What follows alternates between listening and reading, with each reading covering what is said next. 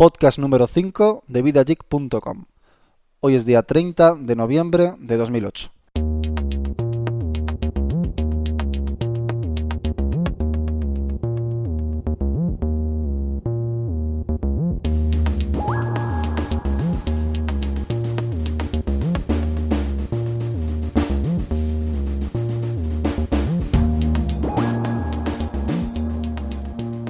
Bueno, muy buenas a los dos. Hoy no estamos solo Jaime y yo, sino que tenemos a un nuevo compañero. Bueno, muy buenas Jaime. Hola Antonio y hola Paco, que no es que sea nuevo, es, repite, le ha gustado la experiencia y parece que, que va a volver a participar en este podcast. Hola Paco. Hola Jaime, hola Antonio, muy buenas a todos y gracias por esta nueva oportunidad de estar aquí con vosotros.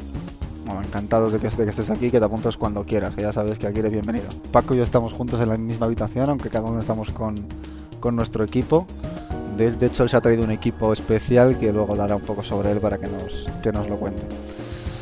Bueno, hemos hecho esta vez un, un guion de verdad, o por lo menos un guion medio de verdad, en el que hemos hecho varias secciones, entre ellas una sección de noticias, un monográfico, recomendaciones y trucos y series de televisión, ¿vale? Como ya hemos hecho otras veces.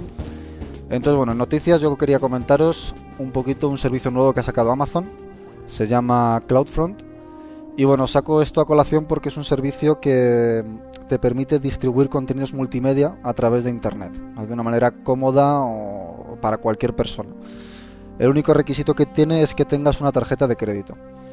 Entonces, bueno, eh, ¿qué es CloudFront? Em, para que os hagáis una idea, por si no estáis muy al día en los temas de distribución de contenidos o bueno, el tema de hosting y, tal, pues bueno, si vosotros pues cualquier mm, eh, servicio que necesitáis distribuir un, yo qué sé, pues este mis- mismo podcast o un, o un, vídeo o algo así, y que, o, o- o sim- o simplemente imágenes, y queréis hacerlo de una, manera cómoda a todo el mundo, que no utilice vuestro propio ancho de banda en vuestro propio servidor, podéis contratar esto con, con CloudFront, ¿no? Entonces, a través de CloudFront vais a poder eh, subir vuestros archivos que queréis compartir y CloudFront se va a encargar de distribuirlos a cada petición de cada usuario desde su ubicación más cercana. Es decir, si nosotros, por ejemplo, pues ponemos este podcast en el servicio de, CloudFront, si alguien se lo descarga desde España, pues se lo va a descargar desde un servidor cercano a España. Si alguien se lo descarga de Estados Unidos, se lo va a descargar de un servidor cercano a Estados Unidos, etcétera. Bueno, bueno, en Estados Unidos imagino que habrá bastantes y, y en Europa habrá bastantes también. Entonces, bueno, lo saco porque tiene unos precios bastante interesantes y para una pequeña empresa que esté empezando o que quiera montar algo, creo que puede ser una alternativa bastante jugosa. De hecho, se complementa con un servicio que Amazon ya posee, que se llama S3, que es un servicio de almacenamiento de, información, ¿no? de almacenamiento de contenido multimedia. Entonces tú lo hospedas en, en S3, ese contenido, y luego lo distribuyes a través de CloudFront. Entonces, bueno, mm, creo que es algo interesante y, y lo saca un poco por esto. No sé si tenéis que comentar algo al respecto vosotros, Jaime, Paco. Pues yo comentaros así un poco eh, lo que pienso del servicio y bueno, en principio Amazon sacó S3 hace ya bastante tiempo y que básicamente es un disco duro eh, virtual donde tú subes lo que quieras y, te lo vas bajando, ¿no? Eh, lo que pasa que, que esto tiene unos precios, bueno, bastante buenos, todo hay que decirlo. Y CloudFront lo que te hace es que de ese disco duro te, lo replica en diferentes localidades del mundo para que siempre que te vayas a bajar ese contenido te lo bajes lo más cercano posible. Yo lo que me pregunto es si merece la pena pagar ese extra, porque tienes que pagar por el alojamiento en el S3 y por la transferencia dentro del CloudFront. Entonces, ¿merece la pena eh, ese sobrecoste por tener esa descarga desde un sitio más cercano? ¿Tanto se nota el digamos esa, esa diferencia de tiempo por de bajártelo de un servidor europeo a un servidor americano? Esa es, esa es mi duda, ¿no? De si es de si es útil o no. Hombre, yo creo que empresas habrá que ver un poco para qué lo vas a utilizar, ¿no? Yo, yo creo que sí se debe de notar bastante porque, bueno, Akamai eh, es otra empresa similar que se dedica a esto, que es la que más o menos ha mantenido, vamos, y mantiene el, el lider- el- el liderazgo en distribución de contenidos. Y, hombre, el retardo sí se tiene que notar, sobre todo si está hospedado en Estados Unidos y accedes desde Europa, ya que pues tiene que pasar por muchos saltos y tal. Habría que verlo, en tiempo real habría que verlo, depende cuántos accesos tengas, imagino, depende... Pero bueno, sí que es verdad que, que a lo mejor para empezar desde cero quizás no sea tan, tan indispensable, ¿no? A no ser que tengas, yo qué sé, o mucha información o, muchas peticiones desde diferentes localidades, no sé. Hombre, por un lado también le, le, le quitas carga al servidor principal, porque al fin y al cabo todas esas peticiones que esté distribuyendo CloudFront en lugar de S3, pues, pues oye, se las vas a, se las vas a ahorrar al servicio S3, ¿no? Sí, sí, pero bueno, em, si tú vas a hacer una descarga directa, por ejemplo, de un fichero de 500 megas, te da igual que empiece tres- en 300 milisegundos que empiece en un segundo. Una vez que empiezas a descargar ya vas a toda velocidad. Da igual donde esté, ¿no? El Hombre, servidor. quizá, quizás sea más interesante que- entonces para imágenes, que es un contenido pequeño y necesitas que sea rápido. Que se carguen las imágenes de una página de una manera rápida. Aunque bueno, también ahí estaríamos entonces ya pensando en que cuando accedes a una página web, como las imágenes están en diferentes localizaciones, tendría que además estar haciendo una petición DNS para ver dónde están, con lo cual ya también hay una ralentización de esa petición. Entonces, sí, habría que evaluarlo un poco. Sí, tiene mucho truco porque cuando tú haces una petición a una página, lo normal es que abra un único socket y sobre ese socket, em, lo que llaman conexiones vivas, ¿no? Eso es. Eh, eh, te hace toda la transferencia de datos. Aunque sean muchas imágenes y muchos ficheros diferentes, te lo hace sobre el mismo, eh, No, digamos... no, no pierdes el tiempo en abrir más peticiones en esa página, en abrir más conexiones. Pero bueno, tú Paco, por ejemplo, cuando usas internet, eh, mm, ¿cómo de importante es para ti el tiempo de respuesta desde que tú haces esa petición hasta que te empiezas a recibir datos? Cuéntanos así Pues, hombre, como usuario. Importante, me resultaría importante, ¿no? Contra más rápido es, menos tiempo pierdes, porque es un coñazo tener que estar esperando todo el rato ahí a que, a que te lleguen los vídeos, te llegue cualquier fichero que descargas. Bastante, bastante coñazo, ¿eh? Pero a lo mejor estamos hablando de medio segundo más, ¿eh? Tampoco, o sea, es decir, un pin, ahora mismo un pin eh, entre Europa y tal, pues nos puede estar, estamos hablando de 200, 300 milisegundos, ¿no? Pero eso Y ampliado en América, ampliado en espacio, si es un fichero muy grande, sé que lo notas. Sí lo notas, no sé, es que tampoco he hecho mucho, mucho de carga. Pero bueno, lo que es importante también en, esta, en este servicio es que creo que es un avance eh, muy notable para, para las pymes, para las pequeñas empresas, porque como es un servicio que es mm, eh, que pagas por demanda, si tú usas muy poquito, realmente te cuesta muy poquito usar esta, estas ventajas. Si tú usas mucha cantidad de datos, vas a tener que pagar mucho, pero se supone que ya estás ganando también mucho, ¿no? Entonces, en este, este tipo de servicios virtuales así de Amazon, mm, a mí me gusta bastante, ¿eh? Sí, no, yo creo que para las pequeñas empresas es, es ideal, es lo mejor para empezar si quieren hacer, si van a necesitar este tipo de servicios, porque antes era algo bastante prohibitivo usar Akamai, entonces, bueno, con Amazon pues eso se ha puesto un poco más hacia cualquier persona casi, incluso una pequeña startup de garaje que empiece, creo que es bastante interesante, porque al fin y al cabo solo pagas por lo que se consume, con lo cual a medida que va creciendo tu servicio, a medida que va creciendo tus usuarios, vas pagando más, con lo cual es bastante interesante. Mm. Y, muy relacionado con esto, también comentar, en, Amazon tienen un servicio que se llama el EC2, que es para, mm, ¿cómo diríamos? Ejecuta, es, es parecido, pero en vez de almacenar información, lo que es es como si subieras una aplicación y se ejecuta, ¿no? Entonces, eh, lo que pagas es el CPU, tiempo de CPU de ejecución. Eh, y muy, muy vinculado con esto está una cosa que se llama App Engine de Google, que también subes una aplicación escrita en Python, Python, Python. Python, cada uno lo nombrará de una forma, y entonces tú sub- subes, esta aplicación tiene que estar desarrollada de una determinada forma, ¿no? Pero la subes a Google, se ejecuta allí en sus servidores, en una especie de entorno virtual, y eh, claro, si tú recibes de repente en un segundo 3.000 peticiones y tienes un hosting normalito, pues probablemente mm, no des abasto, ¿no? Y a lo mejor habéis tenido alguna experiencia similar. Pero Google se sobredimensiona muy bien.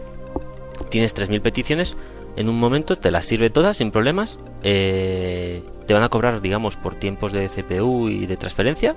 Y si después, durante las siguientes 20 horas, no tienes ni una sola petición, eso no te cuesta. ¿sabes? Es decir, es también eh, pagas por lo que consumes, ¿no? Y también se sobredimensiona muy bien, está muy bien. Estos servicios así nuevos eh, hay que investigarlos. Sí, es una buena idea porque en vez de pagar por un hosting caro, vas a pagar por lo que realmente vas a utilizar de ese hosting caro, ¿no? Entre comillas, o sea que, bueno, puede ser interesante, sí, para empezar. Bueno, no vamos a extendernos más sobre este tema porque si no nos liamos mucho, que tenemos unas cuantas noticias que comentar. Eh, como muchos imagino que ya sabréis, eh, ha salido una nueva versión del iPhone. Es la versión 2.2 y que añade, pues bueno, algunas mejoras y, corrección de problemas y tal. Una de las mejoras más notables que trae es la funcionalidad Street View, ¿vale?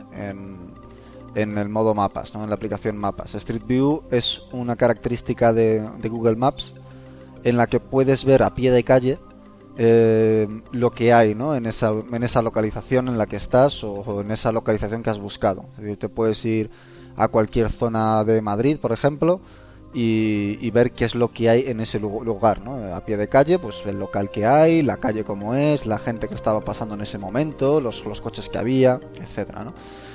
Eh, hay otra cosita que añade, bueno, una cosa a comentar sobre Street View en, el iPhone es que es bastante complicado de localizar o de activarlo, ¿vale? A la gente que se lo ha actualizado pues le ha costado un poquito activarlo. Entonces, bueno, si alguno lo habéis actualizado y no sabéis cómo se hace, es tan sencillo como buscar em, una, localización, ¿vale? En el Google Maps del, iPhone y mm, en el momento en que te aparece el pin donde está esa localización, si en esa localización hay visibilidad de Street View, te aparecerá un hombrecito amarillo también en ese pin. Entonces haces clic en ese hombrecito amarillo y ya podrás ver a pie de calle qué es lo que hay. En España ahora mismo Street View solo está disponible para eh, Madrid, Barcelona, Sevilla y Valencia, si no me equivoco. Solamente para esas tres ciudades grandes de España. Y poco a poco irá extendiéndose. Porque vamos, yo lo he visto cerca de donde vivo, así que imagino que poco a poco irá extendiéndose. He visto a, al típico coche de Google Maps. Creo que tú también, ¿no, Jaime? Sí, yo estaba en la parada y de autobús y pasó por delante. Le, no sé si me dio tiempo a saludarle, o bueno, le saludé, pero no sé si me dio si le dio tiempo a, a, capturarme. Así que estoy con ganas de ver si aumentan para, para ver si salgo. Sí, sí, sí, yo también. A mí, a mí me pilló en el coche, pero vamos. ¿A ti tú lo has visto en algún lado, Paco? No, no, es una cosa curiosa. Eh, pregunto, ¿se mueven con los coches por ahí para ir grabando? Sí, sí. ¿Hacen fotografía? Es un coche, vamos, en cuanto lo ves, sabes que es de Google Maps. Porque, por un lado, en las puertas pone Google Maps, ¿vale? Y encima del, del coche ves una cantidad de cámaras exageradas apuntando para todos lados. Y es, muy cantoso, ¿no? El coche. Entonces, en el momento en que. De hecho, si os fijáis en, en el Street View de, de Google Maps podéis ver mucha gente como mirando a la cámara con cara extraña y diciendo, ¿qué, qué, qué, es eso? ¿no? un poco alucinando, ¿no? Puedes ver el coche en los escaparates, en algunos escaparates se ve el coche, o sea que si buscas por ahí... Sí, se ve el reflejo de... Curioso, una, una cosa curiosa, oye. Está muy bien. Bueno, una cosa interesante. De, todas formas, eh, están, esta gente se lo ha currado bastante y, y aunque vayamos a salir probablemente, eh, ni se nos van a ver las caras, ni las matrículas, ni nada. Así que, bueno, vamos a tener ahí un anonimato. Exacto, efectivamente. Por temas de privacidad tienen un sistema automatizado que reconoce rostros y reconoce matrículas y automáticamente los emborrona. ¿Vale? No funciona al 100% al parecer y si tu cara aparece y quieres que no aparezca, puedes mandar una nota a Google y, bueno, y que te borren, ¿no? De, de, esa foto que te tomaron. Aunque bueno, como para ponerte a buscar por todos lados a ver si te la tomaron o no. Pero, pero, pero bueno, eso es otro tema. Bueno, una cosita interesante que han incluido en la versión 2.2 también del iPhone es una cosa que a Paco le va a agradar mucho. A mí no me gusta tanto, pero a Paco sí creo que le va a agradar, que le va a agradar que es la posibilidad de desactivar la autocorrección del teclado. Bendita autocorrección, macho. Que me ha traído por, por la calle la amargura, la autocorrección. que por ah. fin, que era una cosa que, que te llegaría incluido desde el principio. Porque al fin y al cabo no a todo el mundo le gusta la autocorrección y tener que quitarlo mm, de modo pirateo pues no, no era muy, muy normal. Ah. Eso es que escribes muy mal, Paco. Tienes que usar palabras escribo normales. mal, hablo mal y lo hago todo mal, pero como, gente como yo tendría que sacar ese tipo de aplicaciones desde el principio, ¿no? Para que no, no tuviéramos esos problemas. Yo la verdad que es una cosa que no la ni la he visto dónde está, pero vamos, sé que está. Pero bueno, a mí la autocorrección sí que me, me viene bastante bien y me, y me, gusta, porque si te equivocas en alguna tecla mientras estás escribiendo, automáticamente te lo corrige y, bueno, creo que es bastante útil. A lo mejor para gente que escribe mensajes cortos con, abreviaturas, pues sí que puede ser un rollo, ¿no? Pero bueno, no es mi caso, entonces para mí, pues bueno, me da un poco igual. Una cosa interesante que han, que han incluido y que eso sí que lo voy a utilizar, y de hecho ya lo he utilizado, es la posibilidad de descargar podcast directamente desde el, desde el iPhone. ¿vale? Eso no estaba incluido antes, sino que tenías que sincronizar los podcasts que, que tenías en el iTunes con el iPhone, con lo cual era un poco rollo, pues tenerte que esperar a llegar a casa para podértelo descargar y tal. Entonces ahora ya lo puedes hacer directamente desde el iPhone. Nuestro podcast aún no aparece, pero creo que a partir de la próxima voy a publicarlo ya directamente en el, en el iTunes. Yo no, yo no sé qué os parece a vosotros, Jaime, Paco, ¿qué opináis sobre esto? Sí, es cuestión de que tengamos de terminemos de arreglar un poco la página web, ¿no? Y, ya esto hay que publicarlo por todo el mundo. Son críticas y, críticas que vendrán muy bien, ¿no? Para ir mejorando por eso yo creo que ya va siendo hora de publicarlo en iTunes y que se nos conozca un poquito, aunque llevemos solo cinco podcasts. Pero bueno, no sé, más que nada porque se nos escucha un poco más, que yo creo que a día de hoy no se nos está escuchando prácticamente nadie. Pero bueno. Y bueno, otra funcionalidad importante que lo han incluido, bueno, es una funcionalidad menor, es la posibilidad de acceder al programa iTunes conectado desde una red 3G. Antes solo se podía acceder si estabas conectado a una Wi-Fi y ahora también puedes acceder si estás conectado a 3G. una chorradilla más. Eh, bueno, eh, ¿Alguna otra cosa de, noticias, Jaime? Coméntame. tenemos aquí otra.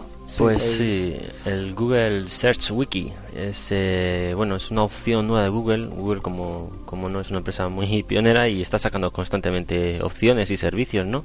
Y en esta vez nos sorprende pues con que de alguna forma en las búsquedas que hagamos en su buscador eh, los usuarios van a poder subir y bajar eh, los resultados, ¿no? Y de alguna forma esa colaboración se va a quedar guardada y en futuras búsquedas la, lo va a recordar eh, presentándote teniendo en cuenta esas subidas y bajadas de importancia en los resultados.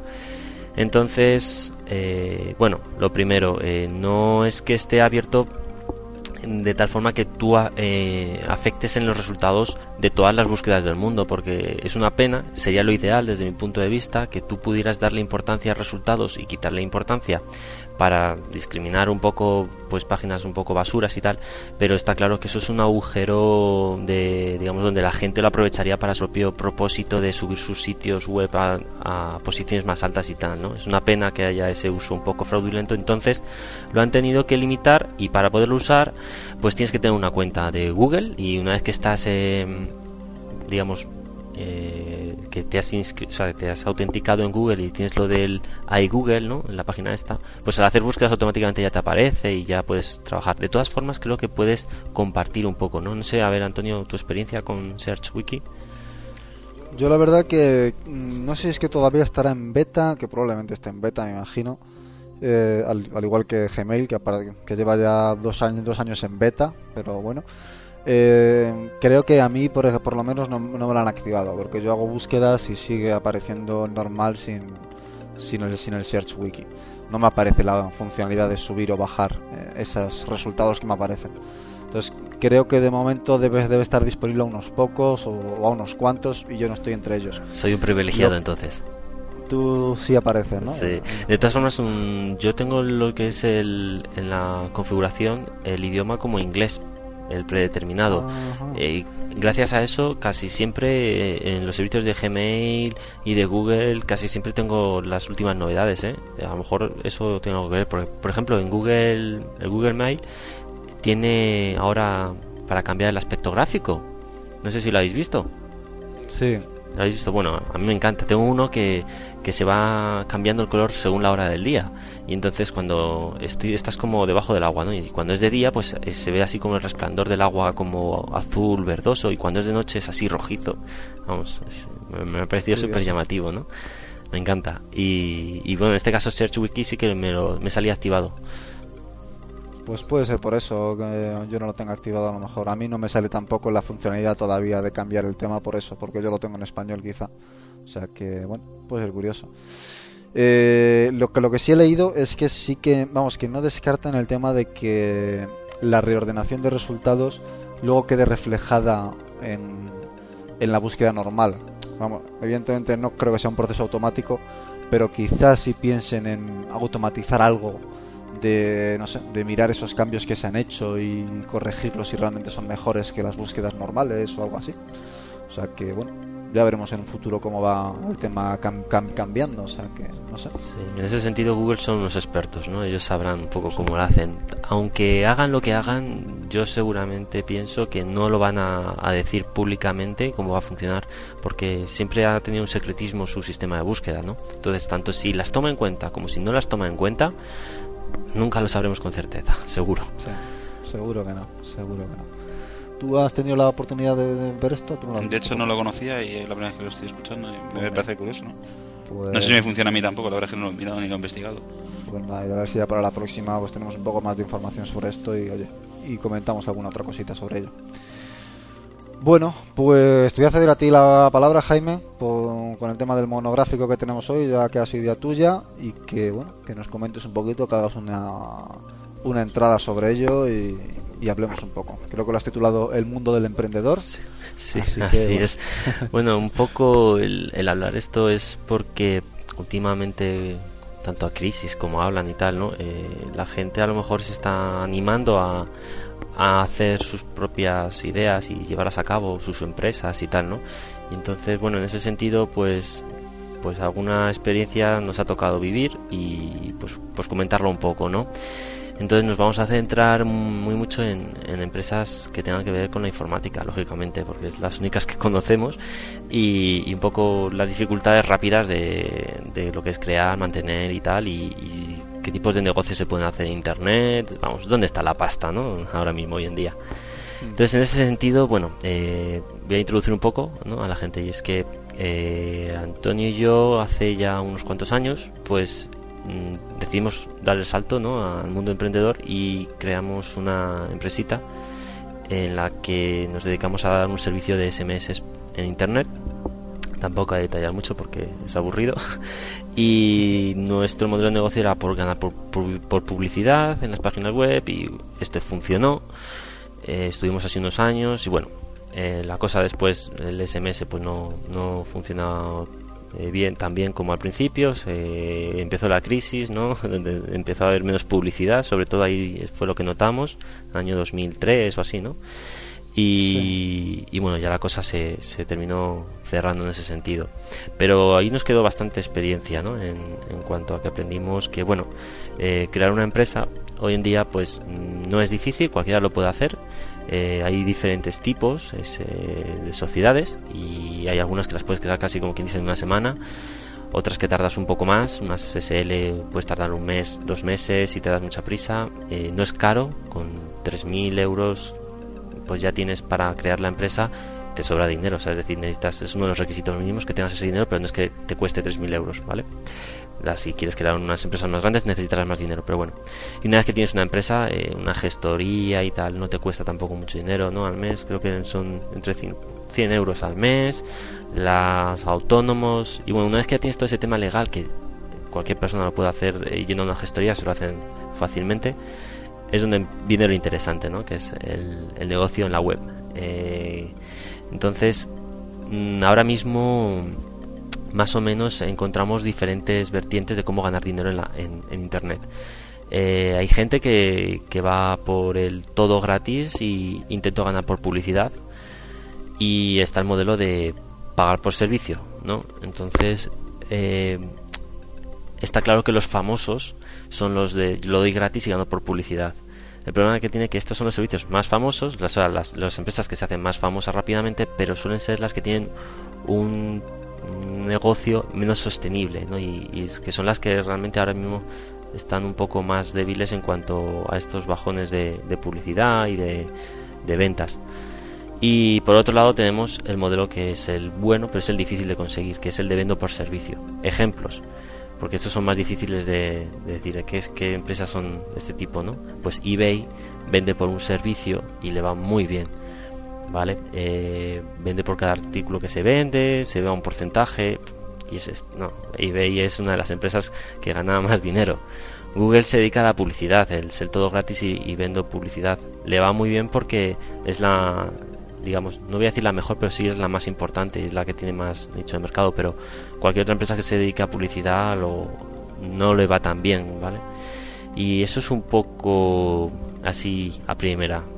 Comentadme vuestras ideas y, vamos hablando un poco más del tema. A ver, Antonio, coméntame.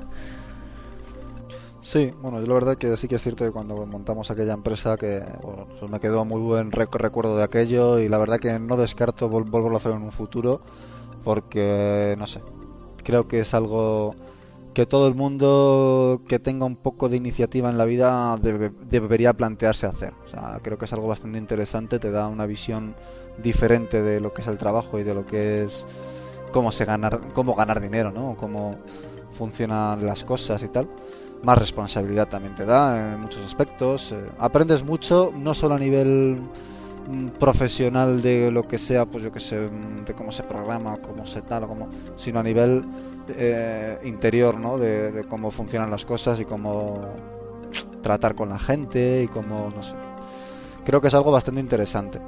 Sí que es verdad que hoy en día, mira, tenemos, pues por ejemplo, una página que ha cerrado hace cuatro días 10 días, vamos, eh, que la conoceréis prácticamente todo el mundo que nos escucha seguramente, que es un vídeo podcast que se llama o se llamaba Movas TV, ¿vale? Este es un servicio eh, que ofrecían un, un vídeo podcast diario sobre noticias relacionadas con la tecnología y tal y bueno, llevaban pues dos años o por ahí, creo, ¿no, Jaime?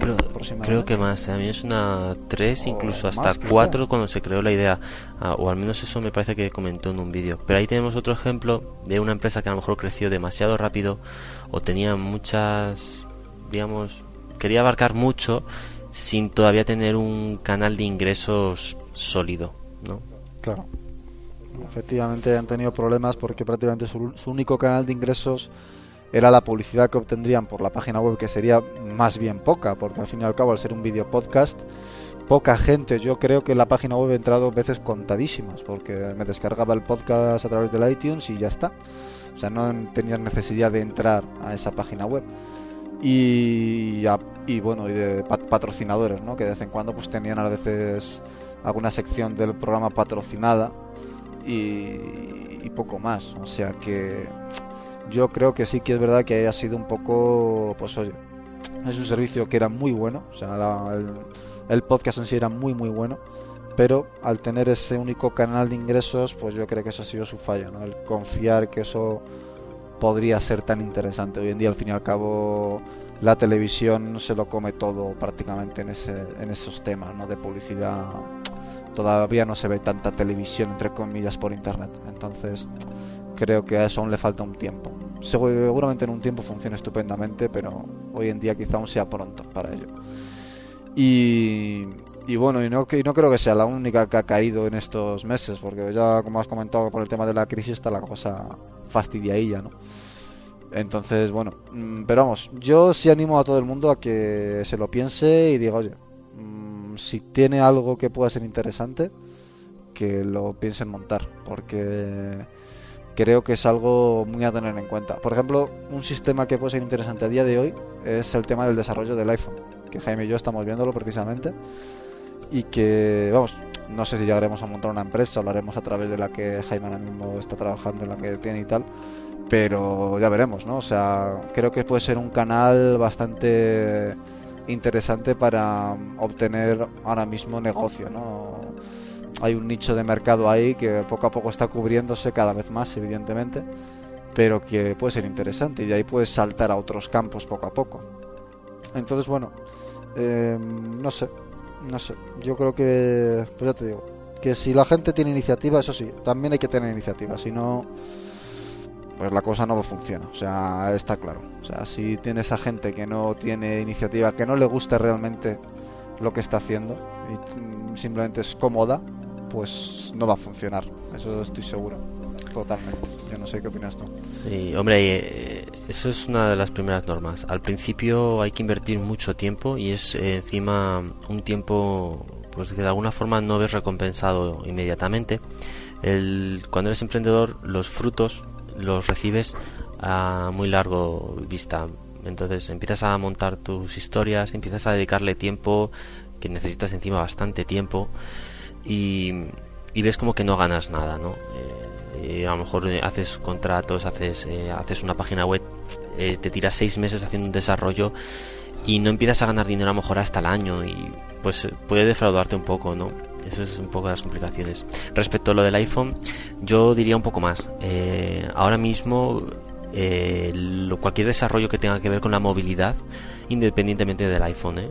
yo creo que es puntero, es donde hay que, que, hay que mover porque vamos a vivir un, un gran paso. Si, si fue hace 10 años Internet la gran revolución, la siguiente gran revolución es la movilidad pero llevada al extremo, ¿vale? Es decir, mm, nuestros dispositivos, que no sé si será eh, el iPhone o van a ser otros que vayan sacando, que usemos, que llevamos encima nosotros, van a ser nuestro, digamos, apéndice, nuestra conexión con Internet. Y, y usaremos servicios ya no solo de banca y tal, que se, que se tendrán que ir adaptando cada vez más a estos servicios móviles, que fueron de las primeras que lo hicieron, pero bueno, se tendrán que adaptar un poco más, sus páginas web al menos. Y, vamos a tener que vamos a ver las redes sociales yo creo desde el punto de vista ahí va a contar Facebook 20 y todas esas empresas van a adaptarse muy mucho a, los terminales móviles ¿no? y, va a ser pues bueno una interacción constante desde el móvil y, los ordenadores van a tener un segundo plano yo desde mi punto de vista vamos a vivir ese cambio yo estoy totalmente de acuerdo contigo o sea sinceramente y creo que ahí el iPhone ha sido el dispositivo que ha marcado el cambio o que va a marcar o que está marcando el cambio ¿no? en ese aspecto. Porque sí que es verdad que yo, por ejemplo, desde que lo tengo, el portátil lo, uso muchísimo menos que antes, pero infinitamente menos. Y, y sí que es verdad que me gustaría hacer prácticamente cualquier cosa desde él y para ello se necesita una adecuación de los servicios a ese dispositivo o a esos dispositivos. Me da igual que sea el iPhone o que sea lo que sea, ¿no? Un dispositivo que sea cómodo, rápido, ágil y fácil de utilizar. Entonces, eso es lo que va a llevarse en el futuro y va a funcionar. Vamos, estoy 100% convencido de ello. Entonces, sí que sí que es verdad. Probablemente las redes sociales, que mira, ahora al hablar sobre, sobre ello, creo que puede ser un tema interesante para un próximo monográfico sobre ellas, porque hay muchas y, creo que puede ser interesante hablar un poco sobre ellas y sobre su, modo, su, modelo de negocio también, que, que, también es variado en cada una de ellas y bueno, puede ser curioso.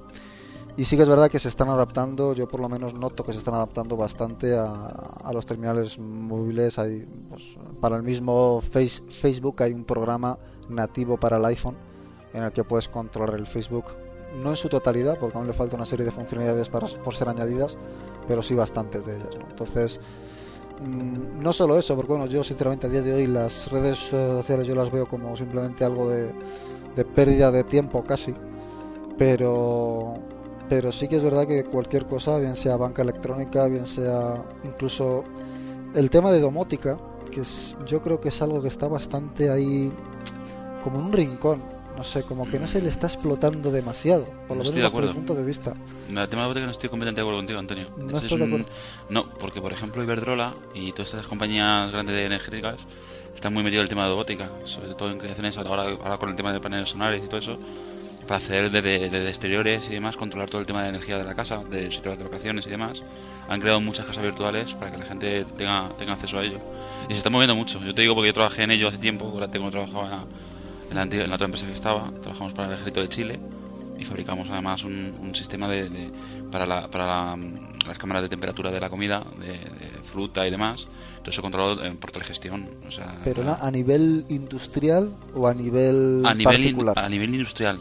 Sin embargo, presentamos en, en, la, en, la, feria que hubo aquí en, el, en, la feria de, en la Feria de Madrid, el tema de robótica y tal, se presentó un montón de de, proyectos y demás y, todo vinculado al tema personal y está bastante bastante moviéndose más de lo que de lo que parece a nivel personal. O sea lo que pasa que claro es un sistema caro ahí está el problema el precio. Claro entonces no todo el mundo tiene acceso a ello yo creo que el problema ahora mismo es ese que, que ahora mismo es como demasiado poco accesible para la gente no pero que en un futuro eso tiene que tenerlo todo el mundo o sea mm, quiero decir es, es, es lógico o sea creo que es la evolución lógica de la comodidad de la gente, ¿no? El poder controlar todo desde un dispositivo que sea, digamos, el control remoto de toda tu casa y de toda tu vida, prácticamente, ¿no? Entonces, mm, creo que debería ser el paso lógico en los próximos años. Y yo la domótica, yo no la conozco prácticamente nada, ya te digo, pero creo que sería lo lógico el, ir implementándolo pues eso, en los próximos años. No, no, no, creo que tarde demasiado. Las grandes compañías de energéticas están encargando de que a nivel personal, o sea, a nivel particular, a nivel de empresa o, o nivel, como tú dices, comercial a gran volumen, pues mm, lo están moviendo para, para, para, para, que la gente tenga más acceso a ello. Lo que pasa es que, claro, el tema de poner una placa o un, cualquier chisme para, para, que te baje la persiana y demás, lleva un aparato y ese aparato es lo que resulta muy caro. En, verdad, no es un desarrollo muy grande porque es una estupidez. O sea, la verdad que la hora de fabricarlo es una, una cosa muy tonta que simplemente es corriente, que, le, que abra y, bueno, tú entiendes de eso de sobra, Que, que, abre y cierre y mandas un comando y ya está. O sea, lo que la programación es simple. Hay que hacerlo, claro, está.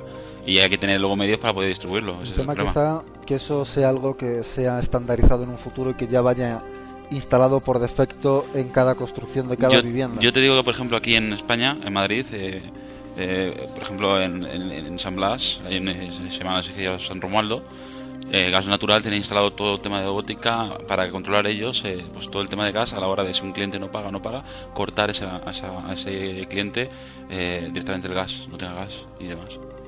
Eso todas las construcciones nuevas lo están haciendo así gas natural. Pero eso es un poco a nivel industrial. Yo el problema que le veo de adaptarlo a nivel particular ya no es solo una cuestión de dinero y también, bueno, es caro, pero veo que por una parte eh, la gente de a pie no ve los beneficios directos de tener eh, una casa, digamos, informa tecnológicamente avanzada. Pero también tiene otro problema, y es que las instalaciones, si la casa no se hace desde su creación, ¿no? su construcción adaptada a eso, pues como que parecen como que chapuzas, ¿no? Metes aquí en este enchufe un adaptador para que se conecte por la red y entonces corte y, y, de corriente, ¿no? Como que estos son como, como pegotes, ¿no? Como paños. Claro, entonces si la casa no se ha construido cuando se hizo pensando en, en una finalidad domótica, mm, la experiencia no es lo suficiente La experiencia no es buena a nivel de montaje, sobre todo el montador, o sea, no porque a nivel personal tú te enteras. No, pero ya no. O sea, la casa funciona. pero, eh, a, nivel de montaje, el problema es que si esto no está planteado, tú tienes que coger y plantear. Tienes que 15 pisos que, que, cablear, y claro, una instalación ya hecha no es fácil meter todo ese cableado por ahí pero es a nivel de instalación más que de más que de un tío. Tú le dices que quieres contratar un cuadro que se te ponga tal y te lo ponen. Si es que no tiene más es como poner un sí el tema es cómo, cómo te hagan esa obra al final claro si te pones a hacer rozas y tal hombre. Claro efectivamente pues queda bien pero si no pues no. O sea es lo de todo. Y claro ponerte a hacer eso pues ya estamos hablando de un dinero. Y no todo el mundo se va a gastar hoy en día el dinero y menos aún en la época en la que estamos en, en que la luz se apague automáticamente cuando le das a un botón en el aire pues y sin, y sin saber cómo va a quedar. Está claro, pero yo creo que eso en un futuro, eh, eso tiene que funcionar. O sea, tiene que ser así por narices. Quiero decir, cualquier persona, vamos a ver, es lo, que, lo típico que siempre se ha visto en las películas, ¿no? De, pues se puede controlar remotamente cuando puedes poner el asado desde tu trabajo sin llegar a tu casa y no sé qué. Yo creo que es la evolución lógica y que quizá a lo mejor ahora no es la mejor época para montar una empresa dedicada a la domótica. Pero bueno, por otro lado, hay que pensar que hoy en día la domótica, como bien ha comentado Paco, es algo caro. Es decir, es algo solo accesible a gente con recursos. Y hoy en día la gente con recursos sigue existiendo. O sea, la crisis no existe para la gente con recursos. Con lo cual es planteable, aunque solo sea para gente con recursos. Entonces, bueno, no sé es una idea que dejo ahí caer, que puede ser interesante, que no sé. Habrá que verlo, cómo está el mercado en ese aspecto y, y, echar un vistazo, porque a mí desde luego me encantaría poder hacer cualquier cosa desde mi iPhone, controlar remotamente mm, las luces de mi casa, las persianas, en fin, el asado y todo. Estaría estupendo, pero bueno. De, momento que empiecen con la calefacción y la Thermomix, ¿verdad? Eh, media hora antes de llegar a casa que enciende la Thermomix y ya tienes la comida hecha. Efectivamente, efectivamente. La calefacción ideal sería. Ideal. Hombre, en, las, en todas las presentaciones que hacen de, de, lo que es, siempre hacen es persianas, calefacción y luz. Siempre, eso es lo principal. O sea, eso es. Es que es, que es lo más interesante, está clarísimo. Es lo más interesante. vamos, yo la calefacción pues la tengo ahora puesta con un con un programador, con un programador, un termostato con un programador y, y le pongo pues de tal hora a tal hora, a cada día de la semana y tal, ¿no? Hay más avanzados, menos avanzados, pero el poder hacer desde, tu trabajo, activarlo remotamente, eh, desactivarlo, eh, poder tener ese programador en el iPhone y modificarlo en tiempo real porque ese día resulta que no duermes en casa porque te ha salido un viaje, no sé qué, tal, pues, pues sí puede ser bastante interesante, desde luego, sin tener Mm. que pasar por casa. O sea que... Y mira, no, es- no lo, veo, no lo veo tan complicado realmente, o sea que. Y bueno, para también comentar, no tiene que ver con domótica, pero terminar de animar, eh, unos datos curiosos. Eh, si tú buscas por YouTube hace, por la palabra YouTube, eh, hace creo que cuatro años no existía el dominio, ¿no? Eh, con Facebook pasa algo parecido. Es decir, estas empresas que han llegado a ser tan, tan grandes, hace cuatro años no existían, ni existía la idea. Y hace cuatro años ya la gente decía, si es que está todo inventado. Pues mira, no estaba todo inventado cuando han salido estas pedazo de empresas con tantos millones de dólares que mueven ahora. Es decir, a día de hoy habrá un montón de empresas que hoy no existen que dentro de cuatro años existirán y serán gigantescas. Es decir, lo que hay que hacer es eh, no tener miedo y desde cualquier garaje, eh, como quien No. dice, hacer lanzar la idea. hecho, YouTube es lo que tú has comentado. Fueron unos chavales en un garaje prácticamente que nos lo montaron y lo ha comprado Google hace relativamente poco. O sea que así es. O sea, es tener una buena idea y oye, También muchas veces pensamos en nuevas ideas y no pensamos a lo mejor en ideas que en un momento dado a lo mejor no se dieron a cabo porque no era el momento o no era el lugar, pero que a lo mejor hoy en día sí puede funcionar. mm, No solamente es inventar algo ya nuevo, sino mejor mm, revivir algo del pasado. También, puede También. ser también. interesante. Sí, también es importante el, el, el momento, no solo la- la idea, sino el momento en la que llevar a cabo esa idea. Igual que hemos hablado del tema del, de la Ujú. domótica, quizá no sea el momento ahora, pero sí entre unos años, o a lo mejor ha sido antes y quién sabe, ¿no? Pero bueno, sí que es verdad. Bueno, pues no sé si quieres comentar algo más sobre este tema. Pues eh, yo por mi parte no era un poco animar, tocar un poco el tema y animar a, a la gente, ¿no? Que, que ahí había un nicho de mercado que hay que cubrir. Una forma. Claro, siempre, eso sí. Hay que tener en cuenta que trabajar se va a trabajar. Sí. Eh, la gente no se crea que, que es esto alegría y facilidades, que no, que no, que se trabaja, y se trabaja bastante. Entonces, bueno, sobre todo al principio, bueno, y, si va bien, siempre. Siempre se ha, di- se ha dicho que los autónomos o los, o los empresarios trabajan mucho más que alguien que trabaje por, por cuenta ajena, ¿no? Entonces, hay que tenerlo en cuenta que trabajar se va a trabajar más horas de las que vas a querer normalmente. Pero también es verdad que vas a trabajar más a gusto, porque estás haciendo algo que a ti te gusta, o, debería de gustarte al menos, y que, y que al fin y al cabo es una sat- satisfacción personal también, ¿no? El hacerlo bien y hacer que, que lo que a ti pues, te ha ocurrido está funcionando y vas viendo cómo va creciendo. Pues oye, creo que la satisfacción es muy buena. Yo por lo menos, como he comentado antes, tengo muy buena experiencia del pasado y aunque aquello funcionó estupendamente en un determinado momento y luego ya dejó de funcionar, pero el momento en el que funcionó pues estábamos todos súper contentos y, y, al- y- y al- y alucinando un poco, ¿no? De, de, de cómo había eso funcionado, ¿no? Entonces, bueno, está bastante bien, está bastante bien. Pues siguiente tema Bueno. monográfico, si queréis. Y eh, teníamos pensado pues dar una primicia aquí. no, a ver, vamos a ver. Paco hoy ha venido y vamos a aprovechar que está aquí para que nos comente un poco una nueva compra. ¿Vale? Entonces, Bueno, como siempre. a ver, ¿qué, qué te has comprado esta vez? Coméntanos. Esta vez, no, esta vez.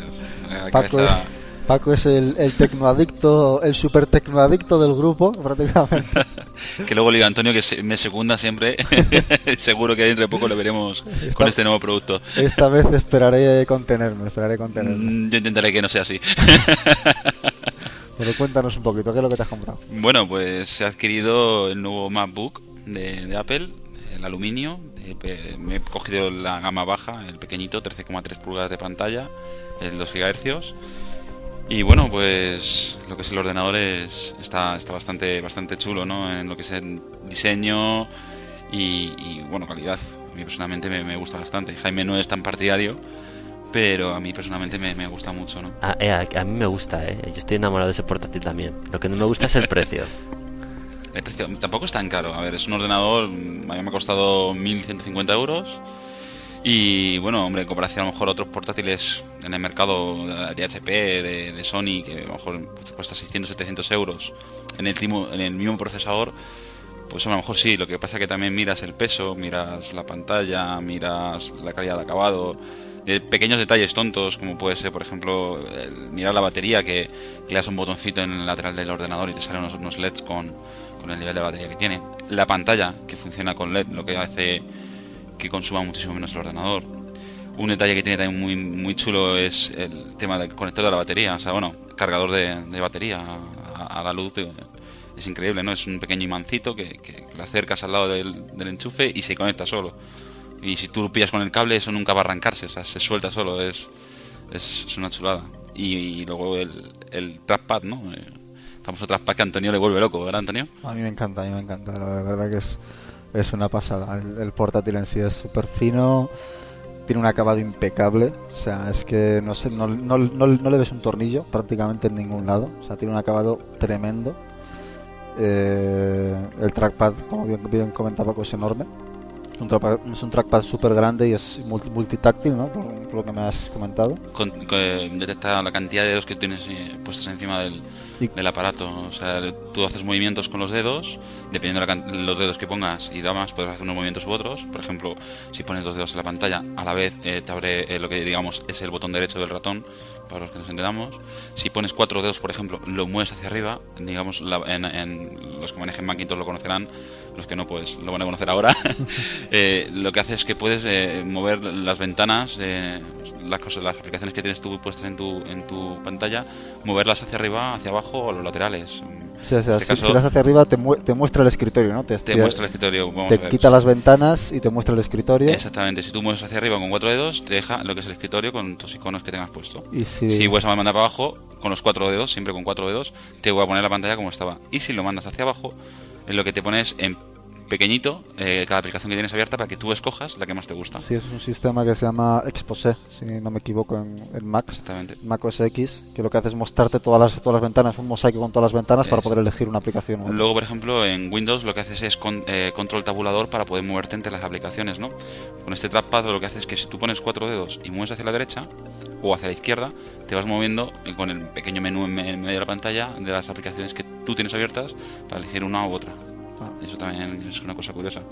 Luego, por ejemplo, si tienes una fotografía, pues si los que conozcan el iPhone eh, saben que si pones la, la, yema del dedo y el, el, el índice, el índice le, le, puedes ampliar la foto, la puedes mover de derecha a izquierda, pues es exactamente igual. También puedes girar fotos, entiendo. Giras fotos, eh, tú marcas con el dedo gordo pones el, el, dedo índice, giras el dedo índice hacia el lado que quieres y la foto giras hacia, hacia ese lado. Es un poquito extraño al principio, porque bueno, es un... ¿Y ampliar y reducir fotos también? También puedes, lo que pasa es que es un poquito más complicado y siempre te, con, el, con el iPhoto tienes que hacerlo o con, con vista previa. Sí, bueno, claro, los programas que, no que soporten. Que no, es que, no es que agarras la web y coges una imagen y dices, esta imagen claro, la claro. Eso es ahí donde, por ejemplo, no... Sí, serán no programas que tengan implementados esos gestos eh, exactamente. que exactamente. puedan utilizarlos. ¿Y realmente utilizas tú esos gestos? Quiero decir, en el día a día del trabajo del portátil utilizas pues gestos. sí, la verdad que sí. Yo, por ejemplo, en el iMac, no, el ratón, de hecho, tú sabes que yo no me gusta nada el ratón del iMac porque me volvía loco con el que no, no tiene botón derecho y lo cambié. Entonces, yo, por ejemplo, pues los gestos de, de subir las, las, pantallas para abajo y las pantallas para arriba y tal, o sea, subir para arriba y para abajo, eh, no, no, no, no, no, lo usaba, o sea, no, sí. no, no, no, me resultaba, no, no, no me no te resultaba útil, tan, ¿vale? tan importante en el Sin embargo, ahora con este trackpad pues me resulta muy cómodo, ¿no? A la hora de levantar tal, lo manejas todo. Luego aparte que no tiene botones, es un simple botón. Entonces es, es una cosa muy cómoda. Sí, eso... Te acostumbras muy rápido a él. O sea, una vez que lo has probado, de verdad que, que es como coges otro portátil y dices, no sé, falta algo. Claro. ¿sabes? Eso, eso había escuchado, que, que, no es un, que no tiene botón el trackpad, ¿no? Sino que todo el trackpad en sí es un botón. Es un botón, o sea, tú haces clic, es una clic como botón, o sea, pero se hunde es que también, tú no, ¿no? ves el Como botón, o sea, se hunde el trackpad exactamente. Es todo implementado ahí y ya te digo, detecta la cantidad de dedos que tú le pones, es muy suave, o sea, es muy suave el, el tacto que tiene y bueno, la verdad sí. que, que, es increíble. Sí. Una, cosa que, una cosa que me gusta mucho también del, del, del, MacBook, aparte del trackpad, es el teclado. El teclado en sí es, mmm, los que tengan iMac o, o sea, que imitar a iMac a comprar el teclado de iMac, salen un poco caros, por cierto, eh, notarán que el, el tacto eh, eh, el, en, el, en el MacBook es un poquito más suave en, los, en las teclas, en el, más, más económicos en el, en el teclado blanco de, de iMac Sin embargo, el, pulsar es exactamente igual. La colocación de las teclas es la misma, con lo que no tienes problema a la hora de cogerte, ah, pues, Sí. de ordenador, tal. no tienes ningún problema, la verdad Sí, que... no, el teclado, yo antes de empezar el podcast he tenido la oportunidad de probar un poquillo el portátil, el MacBook, el de Paco, y la verdad que el teclado es exactamente igual. El tacto es un pelín dif- diferente, es un poco más rugoso en el iMac que en el MacBook, pero bueno, mm, es, es exactamente igual. El tamaño de las teclas es el mismo y, y la profundidad de las te- teclas es la misma, con lo cual prácticamente no notar la diferencia al cambiar de un- de un teclado a otro. ¿no? A nivel diseño, la verdad que, que es una gozada. Y luego a nivel de hardware, pues mm, yo sinceramente me parece una cosa bastante importante que han, que han actualizado, que tú sabes que con eso me con el tema de los juegos, aunque no juego mucho últimamente, pero siempre he sido un poquillo viciado, es el tema de la tarjeta gráfica, que te viene con una Nvidia 9600, que a diferencia de los iMac que te venían con la, con la ATI, con la 9000. HD, H- HD 2000, eh, 3000, 3600 o 2600. 2600 Ya, creo que era, 2600. Y esta creo que es una 9400. 9600. 9600 esta. 9600. Pues no está nada mal, desde luego. No, a la hora de gráficos la verdad que va muy bien. Todavía no he tenido la oportunidad de, de instalar Windows, ni creo que lo instale. Mejor, mejor.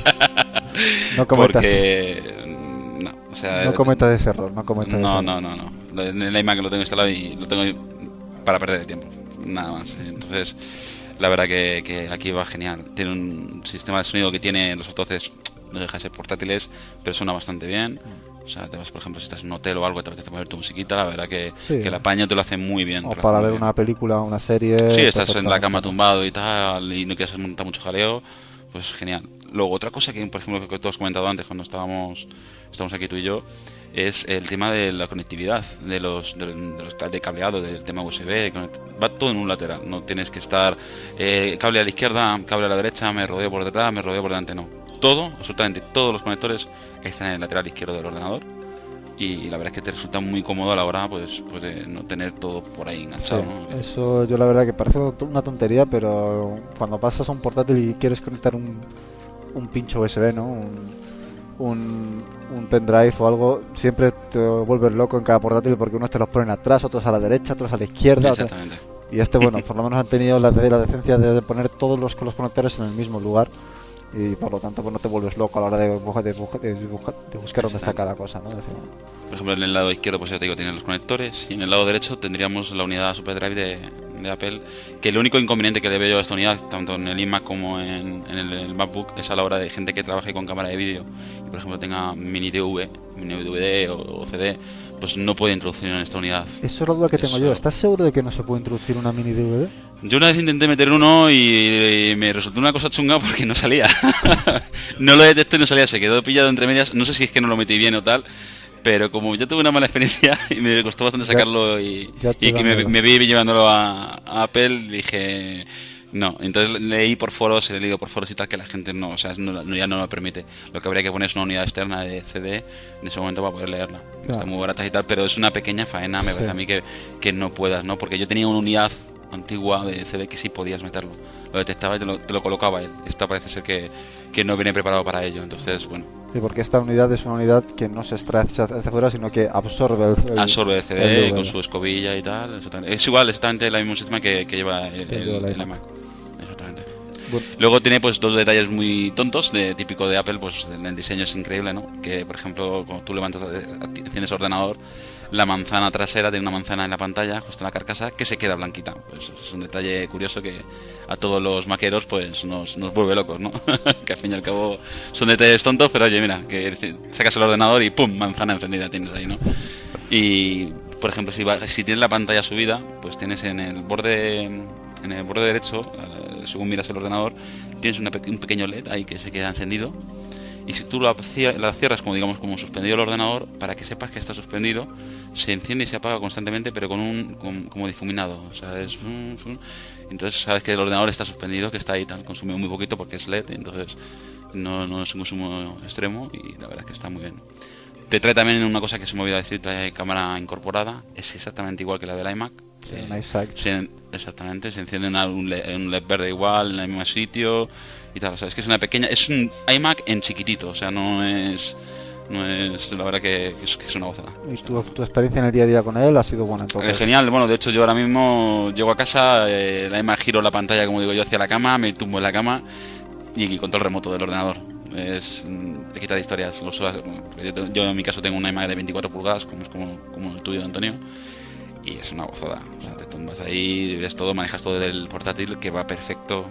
Tomas, eh, tiene el programa propio además de, de tomar el control, pantalla compartida de, de, de, de Leopard y la verdad que muy bien. Estoy- Yo estoy encantado, yo la verdad que, que la experiencia es buena. De Vale. hecho, este fin de semana este viaje y ¿Y alguna pega para verle? Pega. ¿O no? La pega, lo de, lo único, que- la única pega que le he visto yo es lo de la unidad de Superdrive, que, que no te deja meter el, el, DVD el mini. DVD.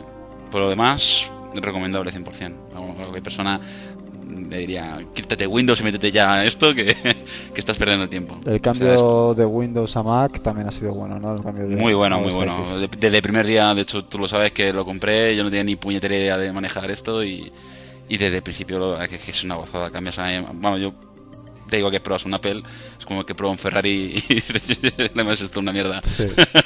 La verdad es que esa es la misma percepción. Hablando en plata. es la misma percepción que tengo yo, sinceramente. Que, no sé, cosas que dabas antes por hecho de que Windows. No, es que esto funciona así, es que, bueno, es, normal, ¿no? Te das cuenta cuenta de que no, de que no, Yo es, funciono- de que no es normal, de que eso funcione así de mal. Yo funciona igual, o sea, igual no. Funciona perfecto con los mismos problemas que manejabas en Windows que manejas en, en Macintosh. O sea, es increíble. Y si necesitas siempre, hombre, la única, la única cosa es el- los juegos que los han sacado todos pues durante muchos años para, Para para Windows, pero gracias a, a Dios la cosa está cambiando y están empezando ya a desarrollar para Apple. Eso te iba a decir, que a día de hoy prácticamente todos los juegos se sacan Por también ejemplo, para Mac, ¿no? hay un juego que de hecho que no, yo no soy no, lo- no lo he probado, pero en gráfico lo he visto que es el Call of Duty y lo han sacado tanto para Apple como para, para PlayStation, para ordenador y para PC, vamos. Y, y la verdad que es que es vamos, ninguna diferencia. Hay juegos de rol tipo Warcraft, eh, World of Warcraft también está para para Apple y por supuesto funciona exactamente igual que en, Claro.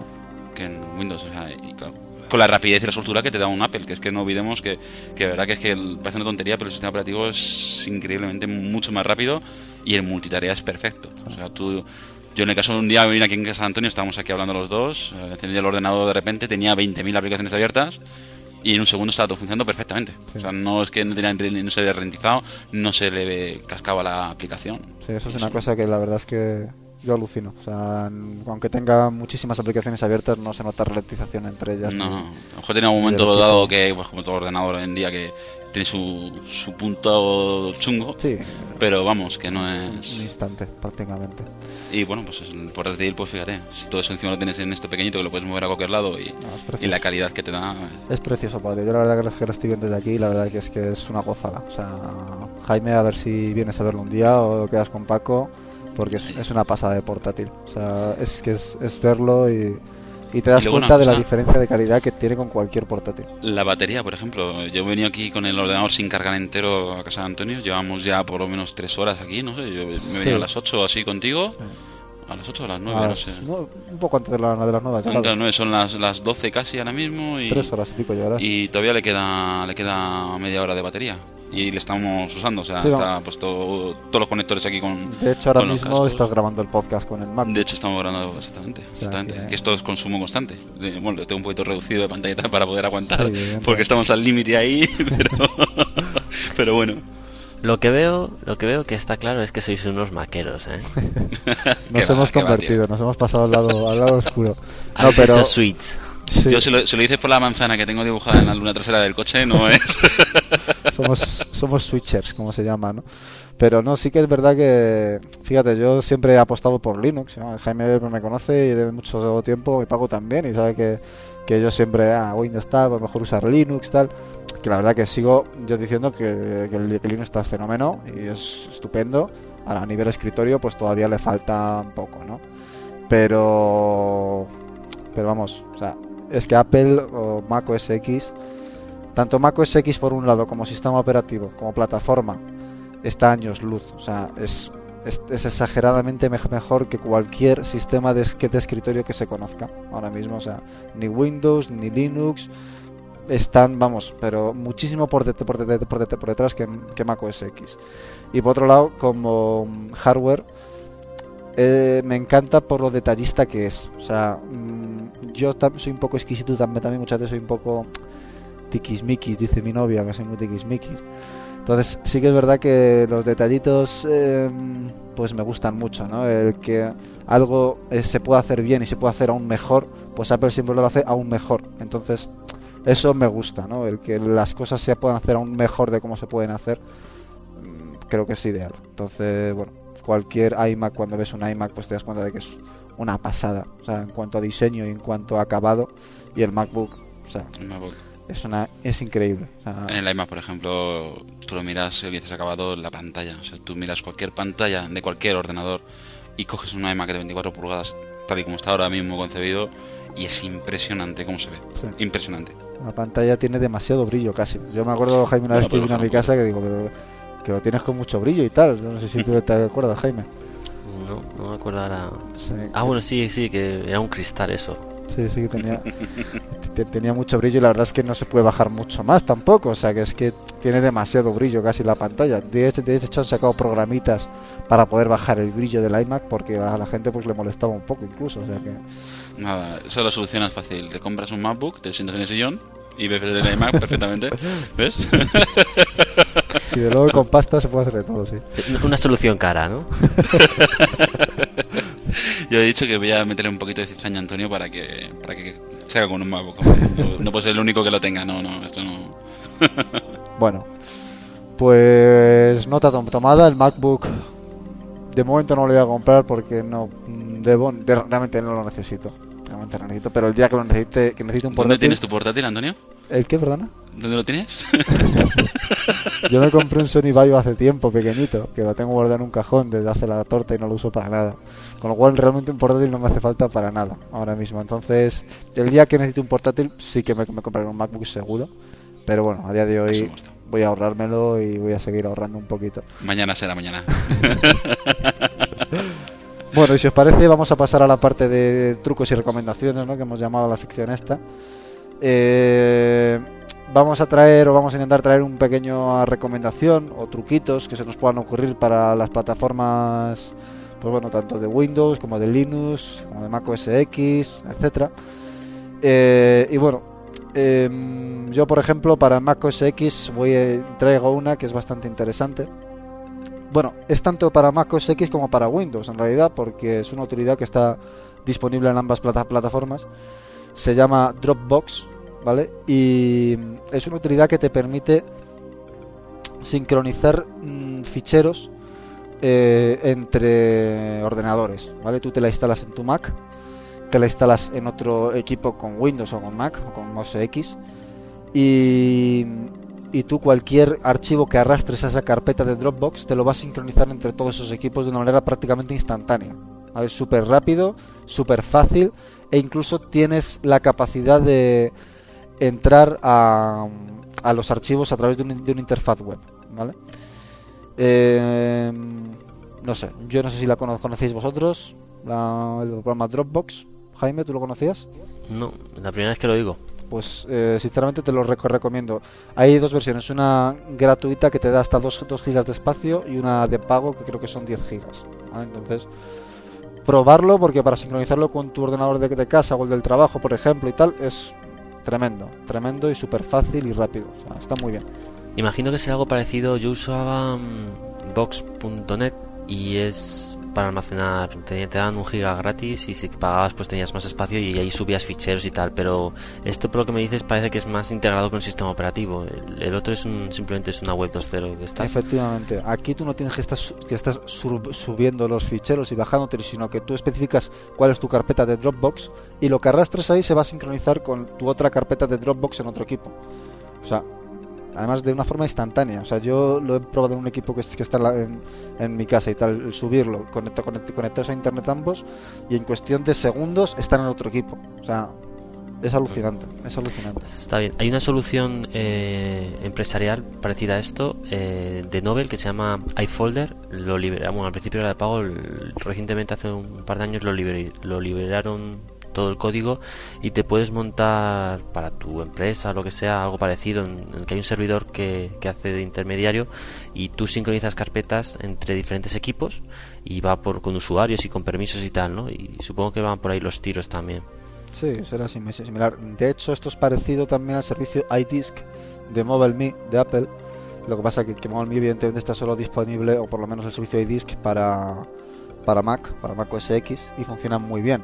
Pero realmente Dropbox es más rápido que iDisk. Yo estoy a decir, es que a mí iDisk ese no me gusta nada. No, no, no No tarda, me gusta. tarda bastante en sincronizar. demasiado, y- demasiado. sí.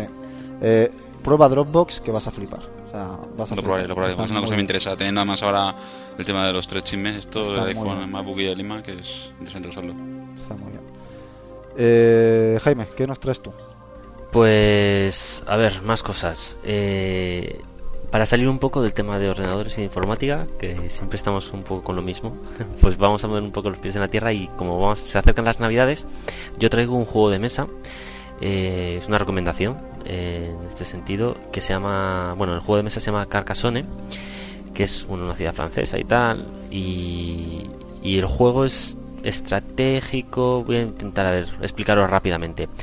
Es de 2 a 5 jugadores en principio, aquí hay expansiones, lo cual es algo bastante interesante porque hace que el juego sea bastante dinámico, va, digamos, cambiando con el tiempo ¿no? si te compras expansiones.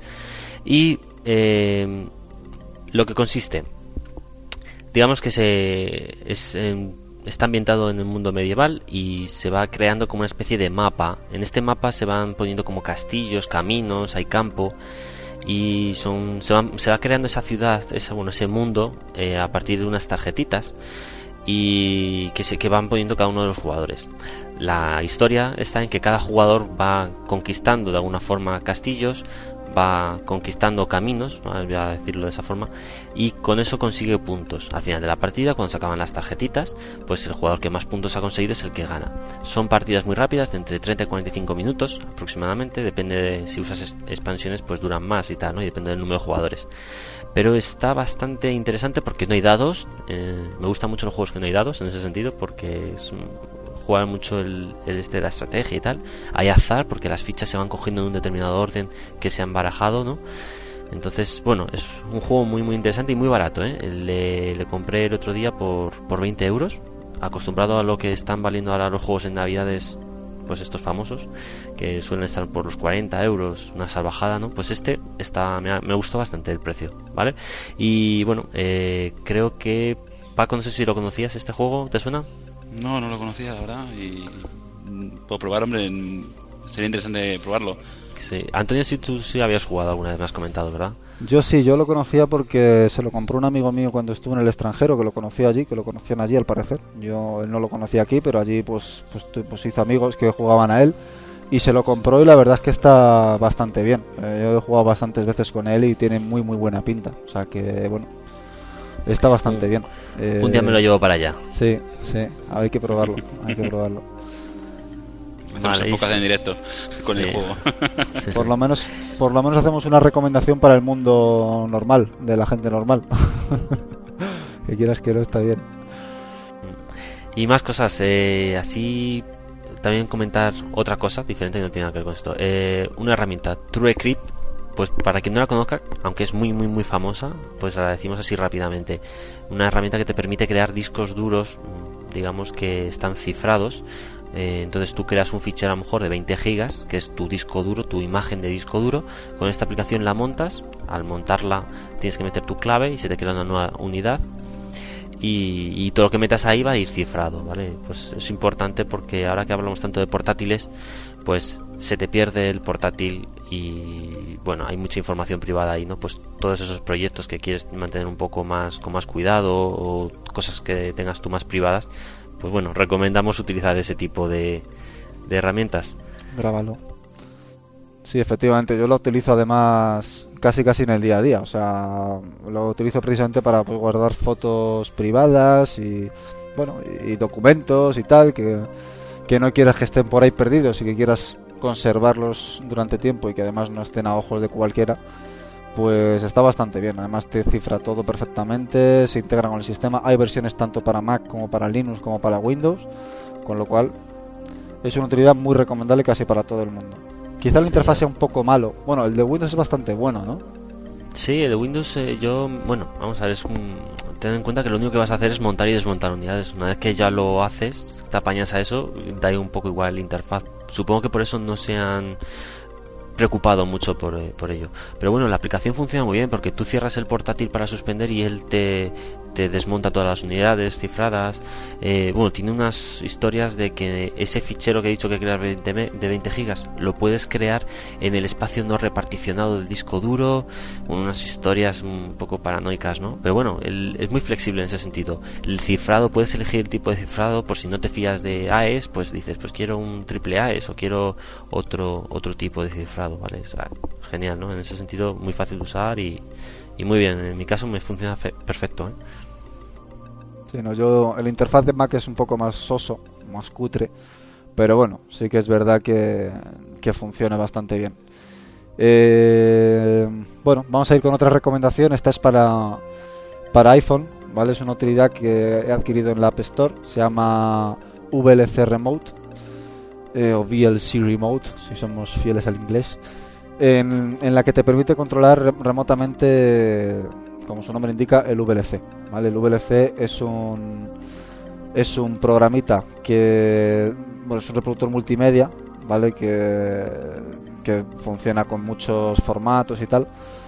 Y bueno, te va a permitir desde el iPhone pues tener un mando a distancia de ese VLC, ¿no? Para poder cambiar de, de episodio, de lo que estás viendo, de película, seleccionar otro archivo en el disco duro a visualizar, eh, hacer pausa, pararlo, pasar al siguiente, poner pantalla completa, en fin, eh, está bastante bien. la verdad que es una utilidad que me lo he utilizado un par de veces solo de momento, pero creo que le voy a dar bastante uso porque echaba de menos eh, poder controlarlo en condiciones el, el, VLC remotamente. Aunque puedo, puedo utilizarlo más o menos con el mando que viene con el Apple, con el Apple Remote, pero me mola más esto. Creo que es bastante más interesante, te da más, más juego que el otro, ¿no?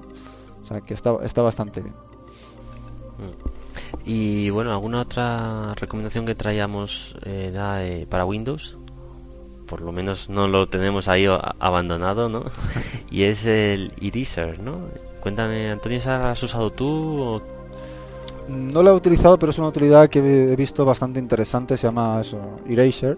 Es un programita que sirve para borrar ficheros del disco duro o de partes del disco duro Vamos, puedes borrar un disco duro completo o ficheros concretos del, disco duro de, una manera segura, o como se llama, de una manera, digamos que lo borra como muchas veces, por así decirlo. Es decir, normalmente cuando tú borras un fichero en el disco duro, este puede ser recuperado otra vez, ¿vale? Tú borras un fichero en Windows tranquilamente, crees que ya no existe.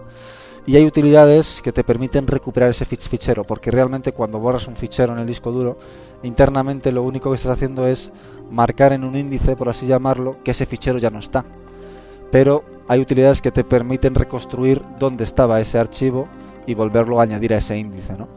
Entonces, con el programa este lo que va a hacer es que al borrar ese archivo o ese disco duro completo, te va a sobreescribir también con datos aleatorios donde estaba ese archivo. Entonces, aunque intentes recuperarlo, lo único que vas a obtener son datos que no son de ese archivo, ¿vale? Entonces, bueno, puede ser una utilidad bastante interesante para gente que sea un poco paranoica o que quiera borrar de verdad algo en el disco que no quiera que pueda ser recuperado nunca. Entonces, hay programas también para otros sistemas operativos, pero bueno, pues traemos este que es para Windows, se llama Eraser, Eraser en castellano. Y, y bueno, pues ahí está, para que lo utilicéis quien quiera. Y con esta última nos hemos quedado ya sin trucos y recomendaciones por hoy. Yo creo que ya pasamos a la siguiente sección, que sería la sección de series, que esta vez va a ser un poquito cortita. ¿no? Uh, ¿Querías tú comentar algo ¿no? sobre, la peli sobre la serie que comenté la semana pasada, la de la de Eli Stone? Eso es, eh, la semana pasada. Sí, ahora, bueno, como lo hemos hecho este podcast más eh, menos tiempo, pues no ha habido tiempo para que salgan muchas novedades, ¿no? En este caso, bueno, eh, seguí la recomendación de Antonio. Me bajé, bueno, estuve viendo Eli Stone algunos episodios y, y la verdad es que me ha encantado la serie porque, si bien me quejaba en el otro podcast que series como cuál era Crusoe, Merlin, que eran un poco repetitivas. Esta, a pesar de que la idea principal es muy simple, es algo muy sencillito, lo que le ocurre y tal, y pues la, como que juegan muy bien a lo largo de los episodios, ¿no? Y, van moviendo cosas, no sé, me gusta, me gusta el toque que le han dado. Además de que el prota, eh, me recuerdo cuando lo vi, dije, va, es el, es el protagonista también de la película de Hackers, una película bastante antigua y que, bueno, era una película bastante friki, ¿no? Entonces, bastante bien con esa serie, ¿eh? me ha gustado tu recomendación. Sí, no, yo, yo la verdad cuando me lo comentaste yo no lo sabía, que era el de la película esta, pero sí que es verdad, estuve buscando luego pues la, pues la película, ¿no? Y los actores que salían y tal, y sí que es verdad que es el mismo actor. Eh, pasa que está pues, pues, pues más mayor, efectivamente. más calvete y tal. Pero sí que es verdad, sí, sí, no, está bastante bien. Yo la verdad que la serie estoy viendo ya la segunda temporada y está bastante bien. Es recomendable. Es, entretenida. Tampoco es que sea un... Pero bueno, está bien hecha y es entretenida. Es entretenida. Y bueno, yo quería comentar pues también que ya ha salido la tercera temporada de IT Crowd, que es una serie muy buena y que bueno, el primer episodio no es que sea muy allá, no es de los mejores, pero, pero bueno, está bastante bien. ¿vale? La serie en sí es muy buena, si no la conocéis, verla desde el principio, porque la primera temporada es espectacular, o sea, es buenísima. Son episodios muy cortitos, de 20 minutos, 6 eh, episodios por temporada, y esta es la tercera temporada que ha empezado. Creo que ya la comentamos alguna vez en algún podcast anterior. Pero bueno, eh, pues recomendarlo a todo el mundo, que la tercera temporada y que ahí está y que la empecéis a ver si no la habéis visto o que la continuéis viendo porque es buenísima. Os vais a os vais a reír muchísimo. Es, es un poco friki porque es de informáticos y tal, pero es para todo el mundo, o sea, es para todos los públicos. ¿vale? Yo la he visto con gente que no tiene nada que ver con la informática y, y se han reído muchísimo, muchísimo. O sea, que está muy bien, está muy bien. Tú la conoces, ¿no, Jaime? Sí, yo estuve viendo la primera temporada. No todos los episodios, me quedé creo que en la Puerta Roja o algo así, que es de los primeros, pero, pero tengo ganas de retomarla, a ver si, si le cojo también el hueco, por decirlo de alguna forma. Es buenísima. Bueno, pues yo creo que con esto ya está bien, ¿no? Que ese ha sido el podcast más largo que hemos hecho. Llevamos una hora y cuarto hablando. Entonces, bueno, creo que vamos a cortar aquí haremos un guion para la próxima semana. Y nada, eh, bueno, la próxima semana, 15 mm, días, espero que pasen como mucho también, que como habéis visto han pasado 15 días desde el último podcast, con lo cual de momento estamos cumpliendo con, con nuestra palabra. A ver si la mantenemos, ¿no, Jaime? Sí, además, eh, bueno, eh, espero que también le guste a la gente este aire que le estamos intentando dar en estos últimos dos podcasts. Pues bueno, más frecuencia, un guion, vamos a intentar elaborarlo un poco más en ese sentido. Y poco a poco, pues bueno, estamos aprendiendo, ¿no? Cómo hacer estas cosas, a ver si, si vamos mejorando. Y para eso necesitamos las críticas de, que, de los que nos oyen. Efectivamente, y para eso también necesitamos que nos oigan. Así que la próxima vez voy a ponerlo en el iTunes Store para que nos pueda ver todo el mundo y a ver si empezamos a tener oyentes y que nos escuchen poquito a poco. A ver si mejoramos la página web. Que bueno, que tampoco creo que sea muy, muy, muy necesario, porque al fin y al cabo lo va a visitar muy poquita gente. Pero bueno, por lo menos para que esté más chula y oye, y que, y que nos empiecen a escuchar. Pues nada, pues un saludo a todos, yo me despido ya y nos vemos el próximo día. Igualmente que os haya gustado a todos este podcast y hasta la próxima. Y bueno, pues yo también despedirme chicos y hasta la próxima también.